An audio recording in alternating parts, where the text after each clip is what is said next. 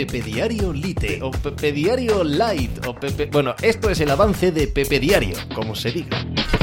Hola, ¿qué tal? Hoy estamos a miércoles 14 de septiembre del año 2022. La selección española de baloncesto va a jugar por decimoprimera vez consecutiva las semifinales del Eurobásquet. Algo sin precedentes, ni siquiera eh, creo, porque no lo he mirado, pero es la sensación eh, que tengo después de leer los periódicos esta mañana, que ni siquiera en la época dorada de la URSS o de Yugoslavia se había conseguido tal cosa. Y da igual. Lo que es seguro es que en el baloncesto moderno no hemos visto tal salvajada nunca. 11 semifinales consecutivas. Cuando ya han pasado los oropeles de la era clásica, de la era gloriosa, cuando aquí faltan un montón de los mejores jugadores españoles de baloncesto aún en activo, ya no estoy hablando de los retirados.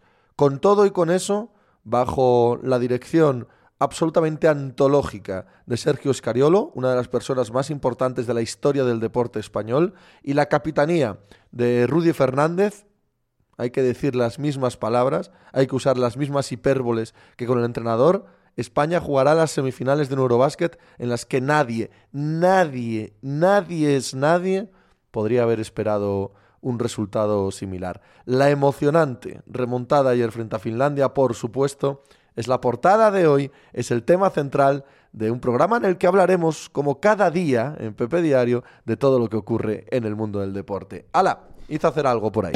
Estás escuchando Pepe Diario.